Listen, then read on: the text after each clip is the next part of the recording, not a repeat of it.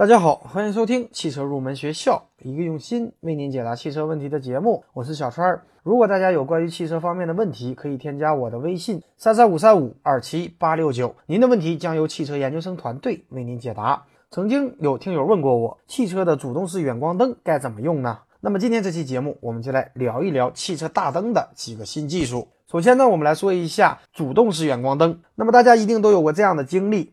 就是在夜间开车时，为了避免对对面车辆造成影响，那么在会车时，我们需要将远光灯手动的切换为近光灯。但是如果有了主动式的远光灯，那么这个操作会变得更加的简单。它可以通过安装在挡风玻璃上的摄像头来探测迎面车辆的大灯的光束。或者探测前方车辆的尾灯，那么它可以自动的将远光灯切换为近光灯。那么当车辆探测不到前方车辆的大灯光束，或者探测不到前方车辆的尾灯时呢，它又可以自动的将照明恢复到远光。而且呢，它只有照向对面车辆的那部分光线，它会减弱。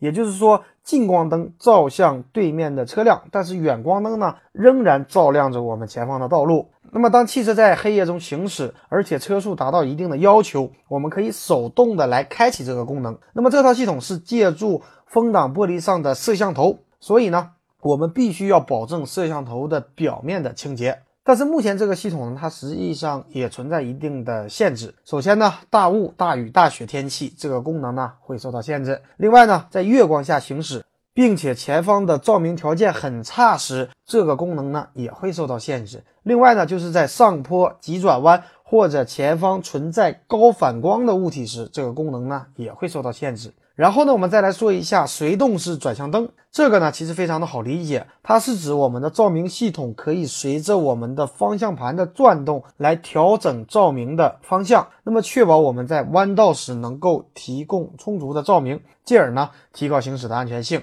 然后我们再来说一下安全回家照明功能，它是指当我们驾驶车辆回到家时，我们下车锁车的时候，外部的照明设备会保持点亮一定的时间。照亮我们回家的路。那么与安全回家很像的，还有一个安全取车功能，它是指你在夜晚取车时，当你解锁车辆外部的照明设备会点亮，那么确保我们夜间安全取车。好的，那么以上呢就是本期节目的全部内容。如果大家觉得我们的节目对你有所帮助，可以通过节目下方对我们进行打赏，并光顾我们的官方汽车用品店。最后，祝愿所有热爱汽车的朋友实现自己的梦想。